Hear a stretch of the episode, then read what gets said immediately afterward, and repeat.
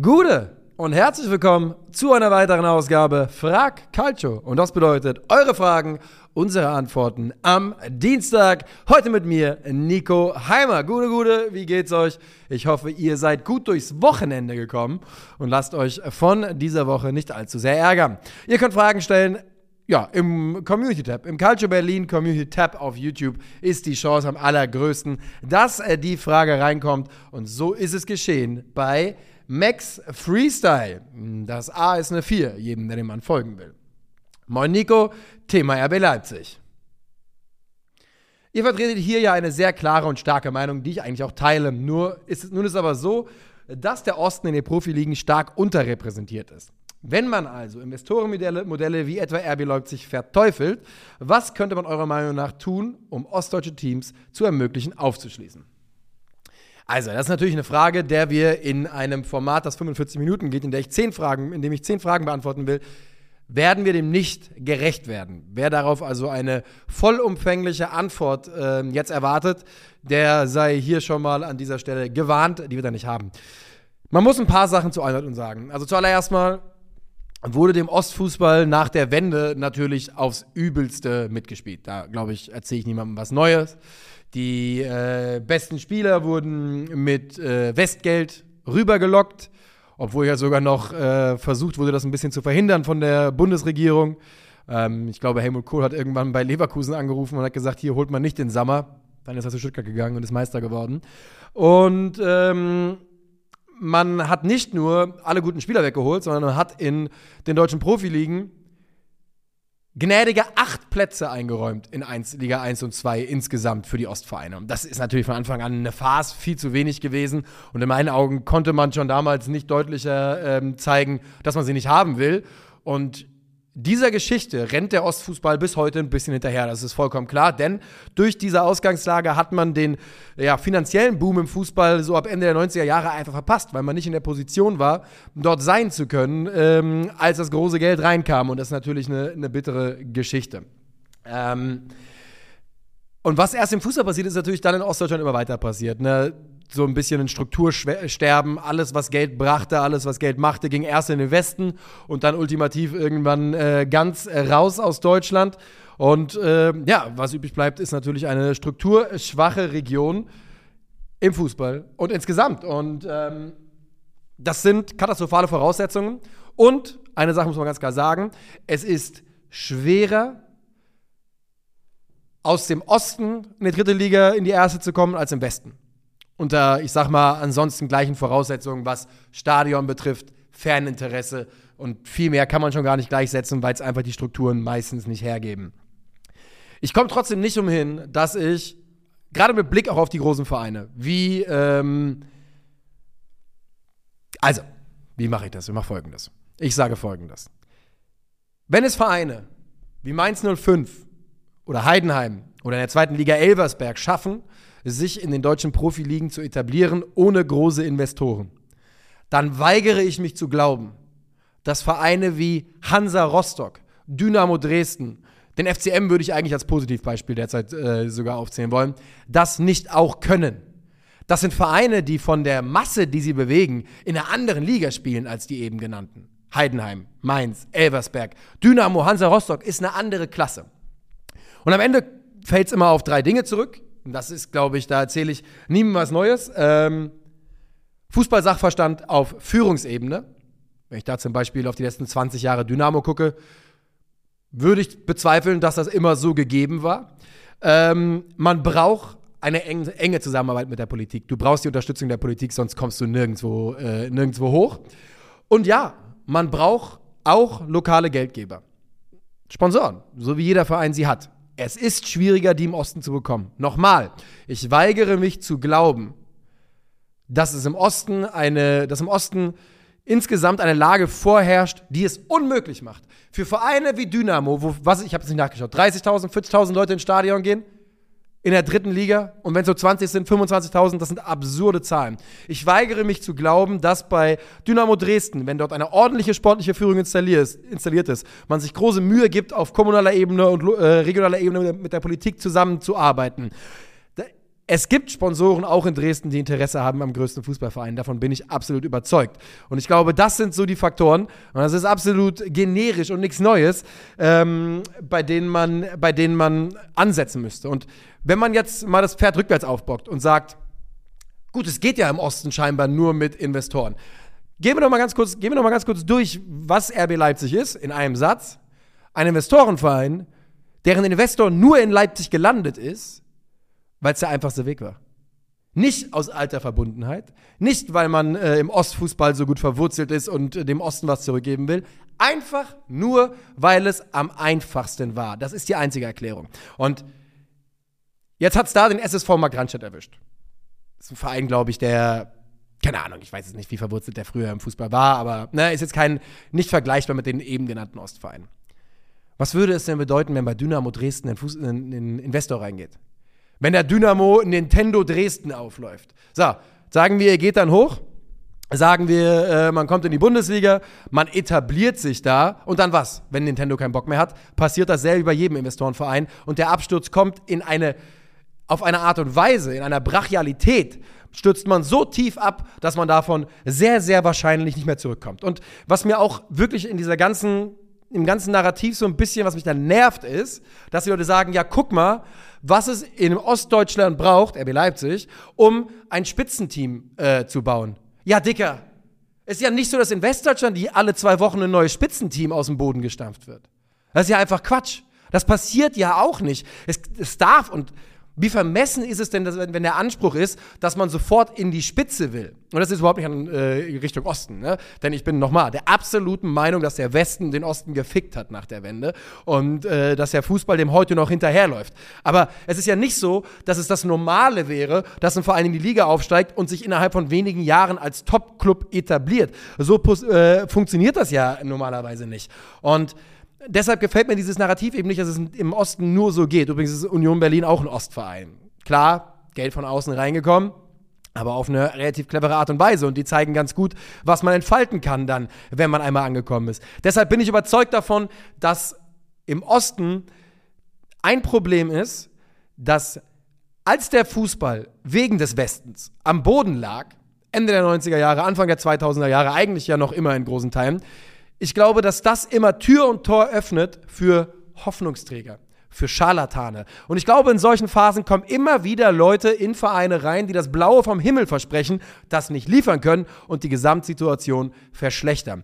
Und was ich sage, ich habe die Punkte gerade eben schon mal gesagt, ist most basic, das ist nichts Neues, aber sportliche Führung, gute Mitarbeit mit der lokalen Politik und ähm, ja, man wird Geld brauchen von lokalen Investoren, ist eben am Ende das, worauf es hinausläuft. Und es ist schwieriger im Osten, es ist schwieriger als im Westen, aber es ist nicht unmöglich. Es ist nicht unmöglich. Es ist eine katastrophale Situation, dass es überhaupt so weit kommen konnte, dass es ein, ein eindeutiges Ungleichgewicht gibt und dass es eben viel schwieriger ist. Aber Investoren sind dafür nicht die Lösung. Davon bin ich wirklich felsenfest überzeugt. Ich glaube, dass Vereine wie nochmal Hansa, Dynamo, FCM, nennt wen ihr wollt, äh, dass die eine Power in sich tragen, die bereit ist, sich zu entfalten. Und wenn die irgendwann mal wirklich kontinuierlich über Jahre in die richtige Richtung gelenkt wird, dann kann es, glaube ich, auch nach oben gehen. Aber es ist eine verzwickte, schwierige Situation. Verzwickt und schwierig ist ein gutes Stichwort für die nächste Frage. Fabio fragt nämlich: Moin Nico, vor wenigen Wochen war Dortmund nach nur drei Spieltagen die Chance auf die Meisterschaft von vielen sogenannten Experten abgesprochen worden. Inzwischen hat man mit Siegen gegen Wolfsburg, Hoffenheim und Union drei vermeintlich starke Gegner geschlagen und steht ungeschlagen im oberen Bereich der Tabelle. Jetzt die Frage, ist Dortmund im Vergleich zu Bayern, Leverkusen und Leipzig wieder ein klarer Titelfavorit? Beziehungsweise wie schätzt du die Chance auf eine Meisterschaft und die Rückkehr des Prime Schmuddel BVB ein? Liebe Grüße aus dem wunderschönen Ostfriesland. Der Schmuddel BVB ist ja nie gegangen. Die sind da. Die sind komplett da. Sind sie? Okay, wir machen es der Reihe nach. Ist Dortmund im Vergleich zu Bayern, Leverkusen und Leipzig wieder ein klarer Titelfavorit? Nein, 100% auf gar keinen Fall. Im Vergleich, das, macht's ja, das, das verändert die Frage ja. Sind sie ein Titel mit Favorit mit diesen Mannschaften? Ja, da können wir mit Sicherheit drüber reden sind sie im Vergleich zu diesen Mannschaften, und das stellt die Frage, ein absoluter, ein absoluter Titelfavorit. Null Prozent, gar kein bisschen. Ich habe sie hinter allen dreien in meinem persönlichen Power Ranking.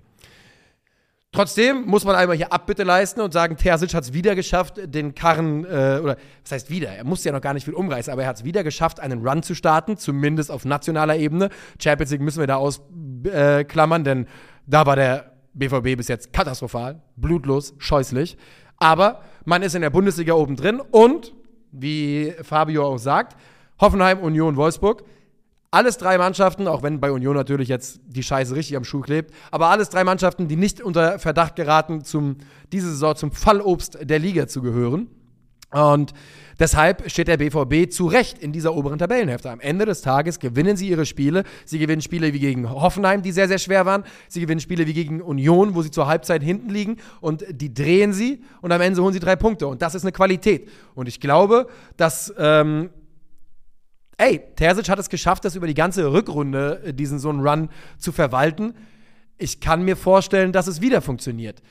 Der Grund, warum ich nicht glaube, dass sie so nah rankommen an die Meisterschaft wie in der abgelaufenen Saison, ist relativ einfach. Sie haben nicht die Qualität im Kader. Ich glaube, dass sie nicht mehr die Qualität im Kader haben, um äh, ganz, ganz oben anzugreifen. Ich sehe übrigens gerade, dass mein Mikrofon die ganze Zeit ein bisschen zu sehr ausschlägt. Ich rede jetzt leiser. Ähm, mit Jude Bellingham hat man einfach einen Spieler verloren, den man nicht ansatzweise ersetzen konnte.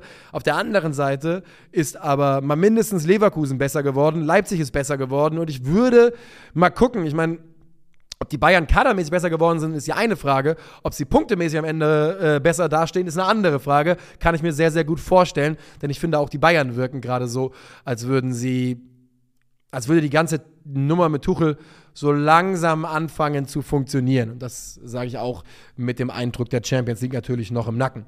Deshalb, kurze Antwort, ist der BVB ein absoluter Titelfavorit? Nein. Ein klarer Titelfavorit? Nö. Nö. Sind sie besser? Stehen sie besser da als wir es vor drei, vier Wochen ähm, in Aussicht gestellt haben. Ja, die Kröte müssen, muss ich schlucken. Die Kröte hat auch Niklas im Podcast gestern schlucken müssen. Das ist so. Die Kritikpunkte am BVB bleiben aber ähnliche. Die verändern sich nicht großartig.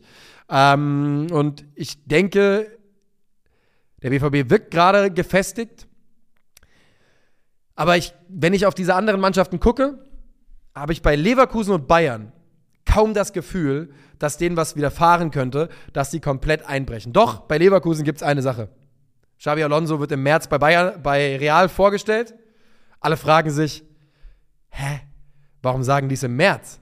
Irgendjemand checkt Uli Hoeneß Telefon, Mobilfonabrechnung, Anruf bei Florentino Perez, 28. Februar. Florentino, wenn ihr den Xabi holt, sagt mal Bescheid, die nerven uns langsam in der Liga und ab dann ist Xabi Alonso lame duck. Das kann ich mir vorstellen.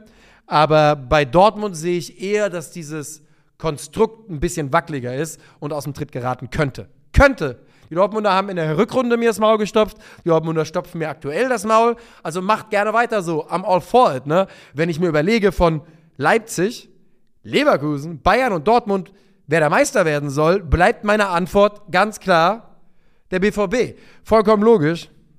Bisschen cheeky, gebe ich zu. Äh, aber es bleibt der BVB. Gar keine Frage. Von daher wünsche ich es mir, aber ich habe, wie gesagt, die drei anderen Mannschaften davor. So, weiter geht's. Er Hunde lutschen. Chat die Frage erstmal. Er die Hunde lutschen. Moniko, bitte gib mal deine Einschätzung ab, welche Spieler die folgende Rolle bei der EM für Deutschland einnehmen könnten. Heimlicher Anführer, ist nicht Vizekapitän, trotzdem der, der die Mannschaft in der Kabine heiß macht. Gute Laune Bär, Schweizer Taschenmesser, spielt bei vier oder fünf, spielt bei vier Einsätzen auf fünf Positionen.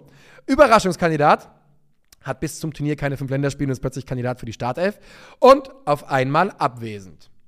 Ist natürlich schwierig, denn, Entschuldigung, wir haben zur Stunde natürlich nur eine Nominierung von Nagelsmann gesehen und noch kein einziges Spiel. Also, gehen wir da raus. Heimlicher Anführer. Wer macht die Mannschaft heiß, trägt aber keine Binde. Das haben wir bei unser Gänsemarsch oder wie diese DFB-Doku hieß, glaube ich, ganz gut gesehen. Die Antwort ist klar. Das ist Niklas Füllkrug.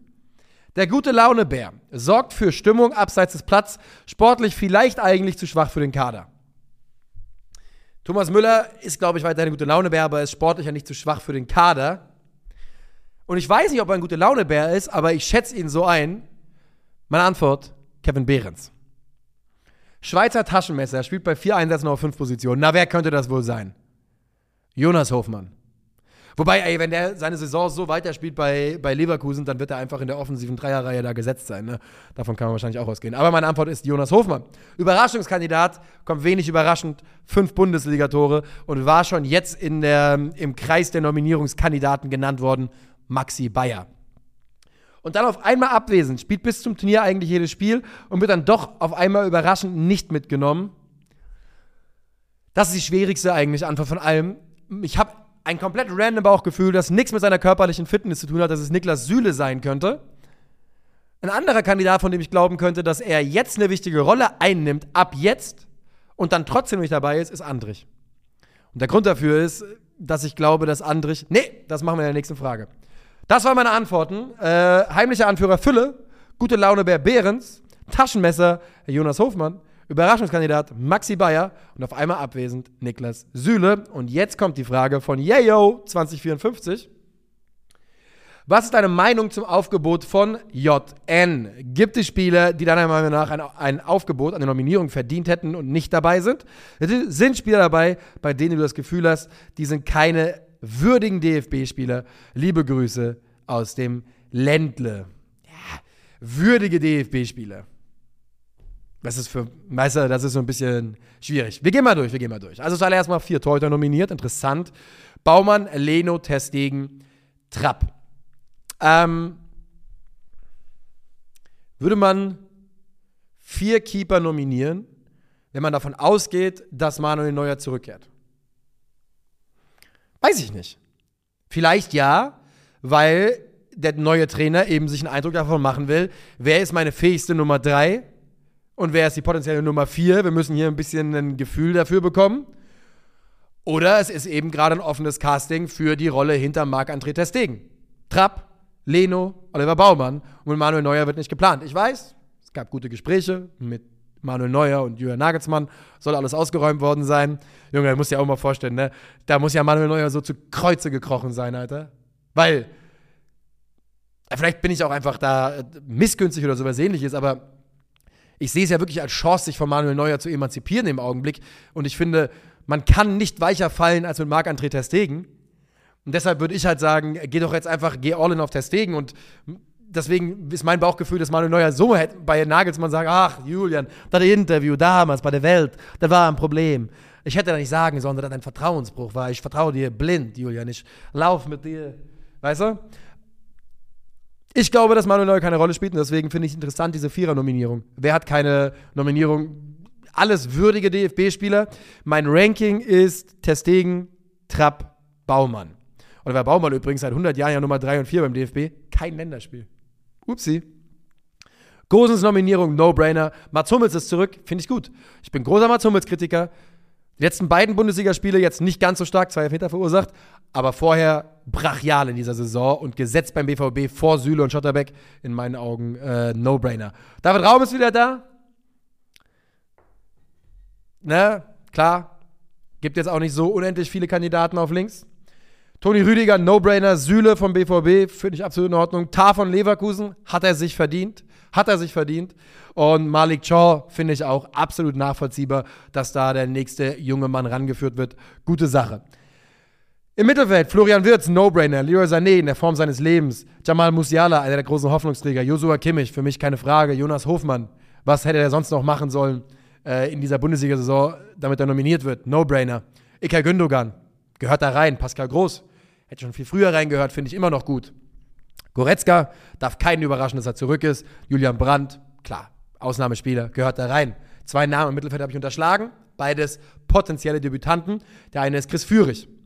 Chris Führigs Nominierung finde ich absolut gut. Ja. Für mich hat der VfB Stuttgart, also der, der VfB hat eine Nominierung verdient. Einfach mit, äh, mit dem, was sie da machen. Dann ist es relativ schnell, glaube ich, zwischen drei Namen, einfach positionsbedingt. Ähm, du wirst nicht Waldemar Anton holen, du wirst nicht Nübel holen. Bedeutet, es ist relativ schnell für mich zwischen Karasor, Stiller und Führig. Bei Karasor gibt es andere Gründe, glaube ich, warum der erstmal vom DFB nicht nominiert werden wird. Und das ist auch in Ordnung, bis das alles geklärt ist. Angelo Stiller, noch sehr, sehr jung. Ne? Sechs Spiele jetzt bei Stuttgart in dieser, oder fünf Spiele in dieser Mannschaft gemacht. Ähm, ist einfach ein bisschen früh, aber jemand, dem ich absolut zutraue, vielleicht auf diesem ähm, EM-Zug noch aufzuspringen. Und ähm, Chris Führig ist dann derjenige, der den Not bekommen hat und das macht Sinn für mich. Brutaler 1 gegen 1 Spieler, äh, stark verbessert, hat einen Riesensprung gemacht. Hat einen Riesensprung gemacht und diese Nominierung zeigt für mich eine Sache und zwar, und nichts anderes hat Jürgen Nagelsmann sich dabei gedacht, davon bin ich absolut überzeugt. Hier, Leistungsprinzip, Freunde. Wir glauben dran, wir machen das hier so und Führig hat es sich verdient in dieser noch jungen Saison. Was hat Führig? Bestimmt schon vier Scorer, oder? Bestimmt wahrscheinlich schon mehr, alleine wegen Girassi. Führig. Wir warten alle gemeinsam auf diese Datenbank. 2 und 5, Freunde. Sieben Scorer in sieben Spielen. Nominierung gerechtfertigt. Jetzt ist auch Robert Andrich dabei. Jetzt könnte man sagen, Andrich spielt keine Rolle. Palacios, Schaka sind da gesetzt. Ist korrekt. Andrich hatte sich in der Vergangenheit, glaube ich, eine Nominierung verdient. Jetzt kriegt er eine. Und es ist für mich auch ein bisschen eine Stellvertreter-Nominierung. Denn der Spielertyp Andrich, den haben wir nicht allzu häufig in Deutschland. Die anderen Kandidaten, wie zum Beispiel Rani Kedira, sind verletzt, sind angeschlagen. Und der Bundestrainer will so jemanden dabei haben. Und ähm, ich glaube, dass es okay ist, dann Robert Andrich zu holen. Ist für mich die wackeligste von allen Nominierten. Aber vollkommen in Ordnung. Und ich glaube, dass Andrich brennen wird, Alter, wie Magnesium. Magnesium brennt doch hell, ne? Ähm, oder? Wir gucken mal. Wie heiß brennt Magnesium? 3000 Grad! 3000 Grad! Junge, Junge, Junge, Junge. Ah, ich habe es mir erst auf Maps anzeigen lassen. Wie findet ihr das? Wie heiß brennt Magnesium? Habe ich mir auf Maps anzeigen lassen. Gucken wir mal ein Foto an. Oh ja, das brennt heiß. Huh! Ja, also, Robert Andrich wird brennen wie Magnesium. Gehen wir die Offensive. Thomas Müller. Nagelsmann Müller, ich glaube, der weiß, die wissen sehr gut, was sie einander haben. Verstehe ich.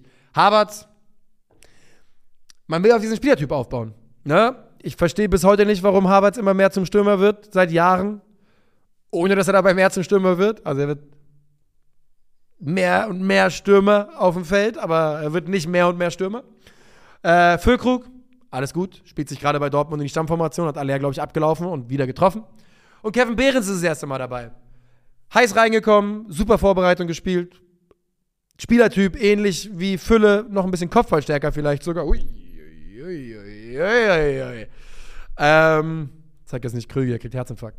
Ähm, und von daher für mich auch No-Brainer. Und ich habe niemanden, wo ich sagen würde, dass er jetzt eine Nominierung verdient hätte und von Jürgen Nagelsmann gesnappt worden ist. Denn die erste Länderspielpause wird auch für Nagelsmann sehr, sehr viel darum gehen, ähm, einen Weg zu finden, die Mannschaft kennenzulernen, zu gucken, was sind die hier was haben die hier kennengelernt in den letzten Monaten, was will ich hier machen und dass man da sich anfangs erstmal festlegt auf ein Grundgerüst an Spieler, von dem man glaubt, dass sie auch bei der EM eine große Rolle spielen und nicht die ganz große Nominierungsrunde macht, halte ich für sehr sinnvoll, denn Nagelsmann hat einfach nicht mehr viel Zeit. Von daher, nein, eine Nominierung, mit der ich insgesamt absolut äh, zufrieden bin. Ähm, ich verstehe, dass Maxi Bayer noch nicht dabei ist. Ich finde es auch gar nicht verkehrt. Ich finde, er hat äh, gute Sachen gemacht, Adeyemi mal draußen zu lassen, etc. Und äh, ich freue mich auf die erste Länderspielpause, auch wenn es natürlich, lieber DFB, ein absoluter Katastrophenskandal ist, dass das zweite Länderspiel von Julian Nagelsmann um 2 Uhr nachts deutscher Zeit stattfindet. Wenn sich noch jemand gefragt hat, an wen der DFB gedacht hat in den letzten Jahren, waren das selten die Fans in Deutschland und die Quittung haben sie auch bekommen. So. Wir nehmen ein bisschen Tempo auf. Oh ja, wir nehmen wirklich Tempo auf. Elias GTR fragt: Moin Nico, beim VfB Stuttgart läuft es gerade so richtig. Man spielt letzte Saison noch in der Relegation um den Verbleib in der ersten Liga und steht jetzt nach sieben Spielen mit 18 Punkten auf dem zweiten Platz. Was denkst du, kann Stuttgart diesen Lauf halten oder wie werden sie deiner Meinung nach? Oder wird die Kurve nicht mehr aufrecht? Ihr wisst, was die Frage ist. Grüße aus der Stadt, die Dritter in der zweiten Liga ist. Ah, okay. Grüße aus der Stadt, die Dritter in der zweiten Liga sind. Plural bei einer Stadt funktioniert nicht.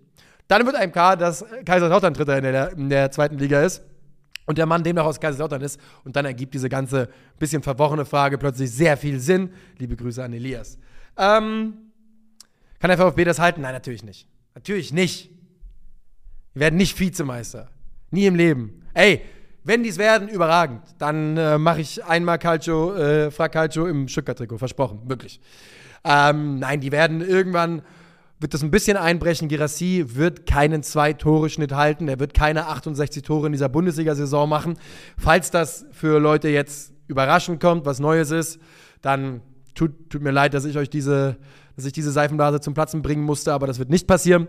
Der VfB wird irgendwann einen Knick nach unten machen, aber der VfB hat verdammt nochmal 18 Punkte nach sieben Spieltagen auf der Uhr. Die haben ja nicht nur letztes Jahr Relegation gespielt. Im Jahr davor musste Endo in der 95 Minute gegen Köln, weil das noch diesen Kopfballtreffer machen. Damit die in der Liga bleiben können. Damit die nicht da schon richtig in Bredouille kommen. Zwei Jahre in Folge waren die am Existenzminimum unterwegs. Und jetzt machen die sowas. Und scheißegal, ob die am Ende Zwölfter werden, ob die Zehnter werden, Achter, Vierter, es ist ja alles möglich. Der VfB legt gerade einen Grundstein für eine Saison, wo man höchstwahrscheinlich nicht in Abstiegssorgen geraten wird. Da müsste jetzt schon sehr, sehr viel schieflaufen. Und dieser Schritt von zweimal Relegation zu einer Mannschaft, die. Und wo ist der VfB letztes Jahr eingelaufen? Mit 35 Punkten oder sowas? Komm, wir gucken. Bulli, Tabelle. Was war letztes Jahr? 22, 23. Gimme that. 33 Punkte. Ja, das war letzte Saison. Der VfB Stuttgart macht in einer Sommerpause die Entwicklung von einer Mannschaft, die in der letzten Saison 33 Punkte an 34 Spieltagen holt, sieben Spiele gewinnt und am siebten Spieltag der Folgesaison sechs Spiele gewonnen hat und 18 Punkte geholt hat. Wie gesagt, die können jetzt komplett abschmieren, nicht komplett bitte, keine Abstiegssorgen, aber die können ab jetzt underperformen, ab jetzt deutlich an Tempo verlieren und die werden wahrscheinlich nicht in Abstiegssorge geraten und davor ziehe ich meinen Hut 10.000 Mal. Die spielen tollen Fußball. Das ist kein Fußball, der äh, Ergebnisfußball ist. Das ist nichts, wo man sich einmauert und vorne hilft der liebe Gott. Die spielen aufregenden Fußball mit tollen Spielern. Die werden irgendwann den Knick bekommen und ich hoffe, dass alle dabei zusehen und wenn der Knick kommen sollte, daneben stehen und sagen: Applaus, Applaus, geil, was sie hier gemacht hat, kommt gut äh, ins Ende dieser Saison, denn. Ähm, Nichts anderes äh, hat der VfB verdient für das, was sie da gerade machen. Und ich bin der felsenfesten Überzeugung davon, dass man dieses Jahr nicht ansatzweise in den Abschießkampf gerät. Und auch intern, mehr wird der VfB, die werden nicht gesagt haben, lass mal gucken, ob wir nicht nach dem siebten Spieltag Zweiter sein können. Nach den letzten beiden Saisons. Nach dem personellen Aderlass. Nach dem personellen Aderlass auf sportlicher Führungsebene. Sven Missintat ist weg, wo wir alle im Frühjahr gesagt haben, Katastrophe, was für Idioten, warum machen die das? Ja, kann man. Ey, ich bin der größte Werle-Hater. Oder, was heißt der größte, aber ich bin kein Fan von Werle. Scheint alles zu funktionieren gerade. Genießt es einfach und ähm, ich glaube nicht, dass der ganz große Knick kommen wird. Ich gehe aber auch ganz stark davon aus, dass sie keinen Top-4-Finish hinlegen werden. Massaker Michi. Grüß dich, Nico. Wie wichtig war Benzema für CR7? Ohne Cristiano irgendwas absprechen zu wollen, empfinde ich so, dass er enorm davon profitiert hat, dass Benzema sich einfach hinter ihm eingereiht hat. Es kommt ja nicht von ungefähr, dass Benzema plötzlich so essentiell für wichtig für Real wurde, als Ronaldo weg war. Michi, du hast dir die Antwort selbst gegeben. Das kommt wirklich nicht von ungefähr, dass Benzema so wichtig wäre, war, als Cristiano weg war. Ich male dir kurz ein Bild davon, was passiert wäre, wenn Benzema nicht bereit gewesen wäre, sich hinter Cristiano einzugliedern. Cristiano hat ihn aufgefressen sportlich. Denn auch wenn Benzema einen Ballon d'Or gewinnt oder Ballon d'Or gewonnen hat, auch wenn Benzema überragt im, in dem Spätherbst seiner Karriere bei Real Madrid, wenn irgendeiner sich hier hinsetzt und mir für mir ernsthaft verkaufen möchte, dass Karim in der Zeit von Prime Ronaldo, und die war nun mal bei Real, 2009 bis 2019, irgendwie einen Platz vor Cristiano verdient gehabt hätte.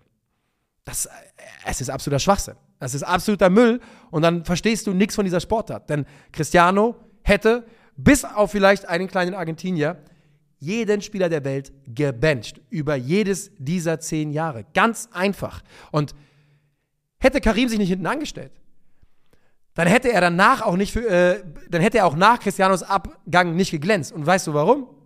Weil er nicht mehr da gewesen wäre. Er wäre verkauft worden. 100 Prozent. Hätte der versucht, gegen Cristiano anzustinken, hätte Stunk gemacht, und das kam Karim, hätte intern Stimmung gemacht, hätte gesagt, ich bin noch besser als der, warum spiele ich nicht? Postmarke, äh, wie heißt der Scheiß? Briefmarke drauf, auf Wiedersehen. Der hätte keine Rolle gespielt. Und ja, es war das Best Case trotzdem, dass er sich so äh, hinter ihm anstellt, dass er ihm zuarbeitet, dass er darauf wartet, wenn er irgendwann weg ist, dann bombe ich halt dass Karim in der Lage ist, diese beiden Rollen zu spielen, spricht super, super viel über diesen Spieler und sagt viel Gutes über ihn aus. Und Cristiano hat natürlich davon profitiert. Aber Cristianos Karriere ohne Karim wäre nicht großartig anders verlaufen bei Real Madrid. Davon gehe ich felsenfest aus. Und nochmal, wenn irgendjemand glaubt, dass Karim Cristiano ernsthaft hätte Konkurrenz um diesen, diese Posten des klaren Mittelstürmers bei Real hätte machen können. Geht nochmal zurück und guckt euch Cristiano an in seiner Prime. Geht, das ist ein Monster, das selbst Karim im Spätherbst, der schwarze Magier seiner Karriere, nicht, nicht sein konnte. Felix Just, 7915 mit der Frage. Gute Nico, eine Frage zu Hertha BSC plus zweite Liga. Wie siehst du die Entwicklung von Hertha in den letzten Wochen nach nachdem die Saison nun mit neun Spieltagen etwas fortgeschritten ist. Wer sind seine Favoriten auf dem Aufstieg und kann Hertha es noch schaffen? Oder war es nur eine kurze, heiße Phase? Hertha-Fan, liebe Grüße aus Westberlin mit dem schönsten, liebe Grüße aus Westberlin mit dem schönsten Trikot aus allen Profiligen. Es gibt keinen weiteren Westberliner Fußballverein, der Profi spielt. Meinst du das Blackout? Oh. Du meinst, ja, ja, ja. Ich würde dir ja fast zustimmen, wenn ihr nicht diesen überbeschissenen Schriftzug Hertha BSC hier oben hättet. In dieser unglaublichen Cringe-Schrift, die aussieht, als hätte man da ja gewollt und nicht gekonnt. Aber ansonsten geiles Trikot. Das war aber nicht die Frage. Hertha BSC. Also zuallererst mal muss ich ein bisschen Abbitte leisten. Ich hätte nicht gedacht, dass Hertha BSC unter Dada die Wende noch hinbekommt. Wirklich nicht. Die sahen für mich aus wie eine Truppe, die bereit ist abzusaufen. Und dass Dada es geschafft hat, denen, äh, die da zurückzuholen und da Leben einzuhauchen, das äh, ist bemerkenswert. Und jetzt wird ja auch langsam deutlich, was die Hertha-Idee ist, wer die, was die Hertha-Neueinkäufe so mit sich bringen. Ich bin ein Riesenfan davon, dass Tabakovic Fluppe genannt wird. Viel besser kann man es, glaube ich, nicht, äh, nicht machen. Und ich glaube, dass Hertha BSC, also, sie haben drei verloren. Ich habe jetzt, jetzt habe ich es offen. Drei verloren Fürth gewonnen, Magdeburg verloren, dieses absolut wahnsinnige Spiel. Braunschweig, Kiel geschlagen, Pauli verloren und jetzt wieder Schalke geschlagen. Ich glaube, dass Hertha BSC ein Wort im Aufstiegsrennen mitreden wird. Ich glaube nicht als eine der Mannschaften, die die ganze Saison vorne mit drin ist. Das ist auch jetzt am neunten Spieltag schon fast zu spät dafür, ähm, sondern eher so eine Mannschaft, die ja, bis, bis zum Ende in Schlagdistanz bleibt und die man nicht abschreiben kann. Das wäre meine Prognose für Hertha BSC. Ich glaube, die setzen sich im Bereich ich sag mal, drei bis sechs fest und bleiben in Schlagdistanz. Ähm, meine Favoriten auf den Ausstieg, hm, ich glaube, es ist schwer, an Pauli vorbei zu argumentieren, immer noch ungeschlagen. Äh, ich habe weiterhin den HSV mit drin und ähm, ich meine, was Kai Söder macht, funktioniert halt. Das ist jetzt langweilig, dass ich euch die ersten drei in der Tabelle sage, aber wenn ich durchgucke, Kiel eher nicht. Nee, ich habe Hannover und Düsseldorf beide, glaube ich, in der Endabrechnung vor Kiel. Und ich habe den FCM immer noch relativ hoch, aber das ist auch eine persönliche, persönliche Wertschätzung. Also meine Top-Favoriten sind die beiden Hamburger, Kaiserslautern und, also ich würde sagen, die beiden Hamburger und dann kommt so ein bisschen, dann kommt für mich Hannover, Düsseldorf, Hertha ähm, und die alle so auf einer gewissen Augenhöhe. Und an dieser Stelle sei erwähnt, überhaupt nicht auszuschließen, dass Schalke noch einen Run oben ran macht. Die beiden Spiele jetzt unter Kreuzer haben nochmal richtig, richtig wehgetan, ergebnistechnisch. Aber ich traue ihnen zu, dass auch die nochmal einen Run nach oben machen. Und ich glaube, dass wir, Hertha BS, dass wir bei Hertha BSC im Februar, März, April mit dem Thema Aufstieg uns auseinandersetzen werden. Und äh, ich freue mich darauf. So. Was haben wir als nächstes? Die Frage kommt von Niklas Schmidt. Spielt er nicht bei Werder? Äh, Servus. Ja, nicht, wenn er Servus sagt. Setz bitte die folgenden Hot Takes in eine Wahrscheinlichkeit im Prozent und begründe deine Antworten. Das begründen mache ich wahrscheinlich nicht. Leverkusen ist overrated und kann nur gegen schlechte Mannschaften gut spielen. Ein Prozent. Die haben ja gegen Bayern gut gespielt. Und das, was sie machen, ist einfach unglaublich, un unglaublich gut. Nee, ein Prozent, ein Prozent. Thomas Letsch wird in, dieser, in der Länderspielpause entlassen. 1%. Warum? Punkt gegen Leipzig war big. Und ich glaube, man tut in Bochum auch gut daran, ihm weiter zu vertrauen. Beide Hamburger Clubs steigen dieses Jahr direkt in die Bundesliga auf. Gerne auch noch, wer von den beiden auf welchem Platz landet. Uh. 40, 50 Prozent. 50 Prozent. Pauli auf der 1, HSV auf der 2. Was ich hier sage, Alter, da muss ich mich messen lassen, ne? Pauli auf der 1, HSV auf der 2. Neapel spielt dies, nächstes Jahr nicht CL. 60 Prozent. Macht nicht den Eindruck, sieht nicht so aus. Ajax wird eher gegen den Abstieg kämpfen als um die europäischen Plätze. Grüße aus der Hauptstadt von 49 bis 90, Bonn. Ähm, Ajax gegen den Abstieg eher. Wochenende sah ja schon wieder nicht so gut aus, ne? Wir gucken einmal ganz kurz. Aber mein Bauchgefühl ist auch, dass die sich noch berappeln, berappeln werden. Da ist ja der Trainer jetzt auch schon wieder unter Beschuss. Und ja, am Wochenende gegen Alkmaar verloren. Aktuell Tabellen 16. Und die Antwort ist trotzdem 30 Prozent. Ich glaube, der Ajax-Kader ist im der Ajax-Kader ist im Vergleich zu sich selbst in den vergangenen Jahren nicht so toll, aber ich glaube, der Ajax-Kader ist im Vergleich zum Rest der Liga immer noch sehr, sehr gut. Okay, wir kommen zu den letzten Fragen dieses Tages. Die nächste kommt von wieder Niklas Schmidt. Und wir beantworten sie wieder schnell. Moin, sowohl Bayern, PSG und Man City sind aktuell nicht so stark, wie es jeder vor der Saison von ihnen gedacht hätte. Daher die Frage, können wir diese Saison ein kollektives Bezwingen der Übermächte in ihren jeweiligen Ländern sehen? Und falls ja, wen siehst du an ihrer Stelle den Meistertitel holen? Grüße aus der Geburtsstadt von Mozart. Liebe Grüße nach Düsseldorf. Salzburg. Ähm, meine Antwort ist nein. Don't play with me. I'm not a child, um es Lothar Matthäus zu sagen. Oder um die, vielleicht bin ich doch ein Child, und zwar ein gebranntes. Ich bin ein gebranntes Kind. Wir haben letztes Jahr gedacht, wir können einige dieser Giganten loswerden. Wir haben letztes Jahr gedacht, wir können City von der Champions League fernhalten. Wir haben letztes Jahr gedacht, die Bayern könnten mal nicht Meister werden. Und wir haben gedacht, Leipzig wird nicht den Pokal gewinnen. Und wir haben auf die Fresse bekommen. Und deshalb, Niklas Schmidt aus Salzburg, nee, glaube ich nicht dran. Ich glaube nicht dran. Ich glaube bis zum letzten Spieltag daran, dass dieselben dunklen Mächte das Ding, die Dinger bei sich in den Ligen wiedergewinnen, bis mir was anderes bewiesen wird. Und dann mache ich Party. Dann äh, gibt es Fassbier und wir freuen uns darüber, dass der Fußball eine halbwegs schöne Saison hatte. Aber ich glaube kein bisschen daran. Und das bringt uns zur letzten Frage von Peter Singer. Und das ist eine nach meinem Geschmack, Freunde. Hallo Nico. Mich würde interessieren, wie du die folgenden deutschen aktiven Sportler ranken würdest. Hier steht nach ihrem Talent, dazu gleich mehr. Franz Wagner, Dennis Schröder, Jamal Musiala, Toni Kroos, Mick Schumacher, Nico Hülkenberg, Alexander Zverev. Beste Grüße aus La Schwarzwald beim Europapark. War ich noch nie, aber liebe Grüße.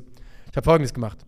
Ich habe die Sportler nach Talent gerankt und ich habe die Sportler nach Standing gerankt, weil mir das Spaß macht. Mehr Spaß, als es machen sollte.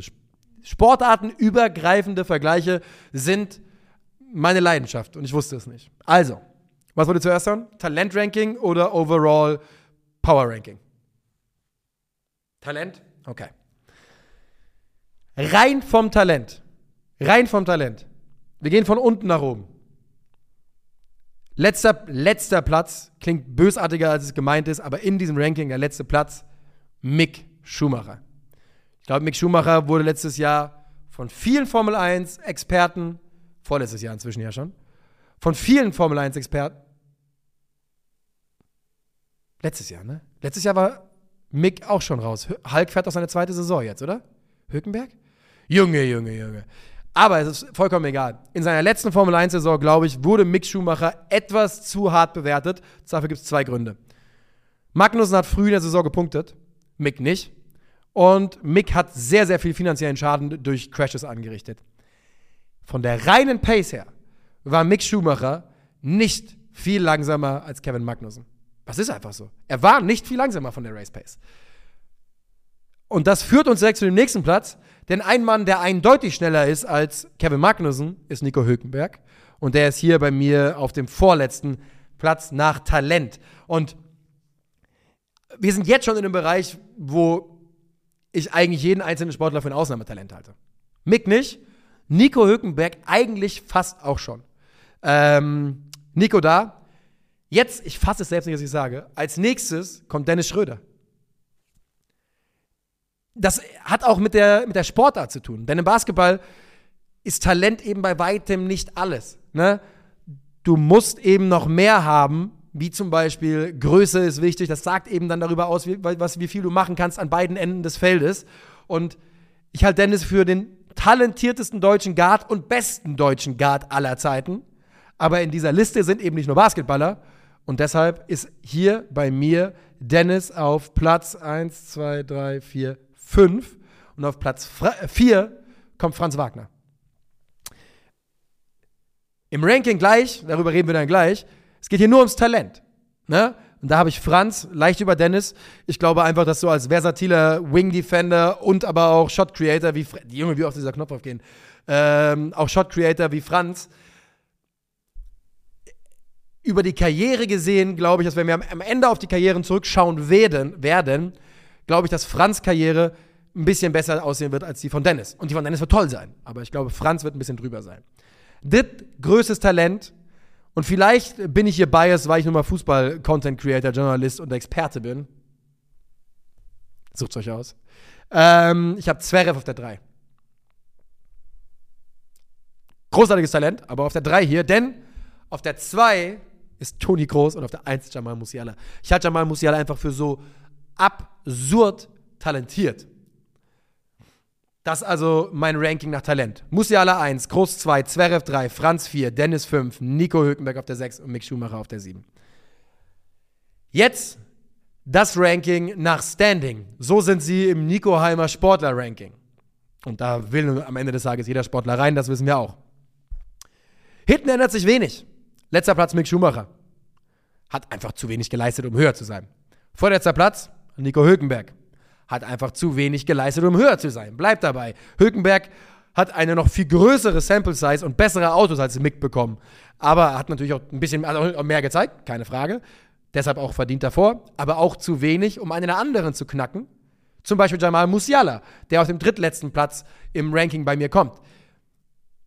Im Deutschland-Ranking, wer, wenn du durch Deutschland läufst und 82 Millionen Leute, 83 Millionen Leute fragst, wird Musiala höher sein. Aber wenn du guckst, was hat Musiala bis jetzt geleistet in seiner Karriere, dann ist da nicht viel außer deutsche Meisterschaften. Und Franz Wagner, den ich eine Position darüber habe, ist eben gottverdammter Weltmeister, Baby. Und genauso ist auch der dritte Platz Dennis Schröder, Weltmeister, Baby. Platz zwei, Mischa Zverev. Ich glaube, der Olympiasieg prädestiniert ihn dafür. Und es ist natürlich immer schwer, der ist halt Einzelsportler, ne?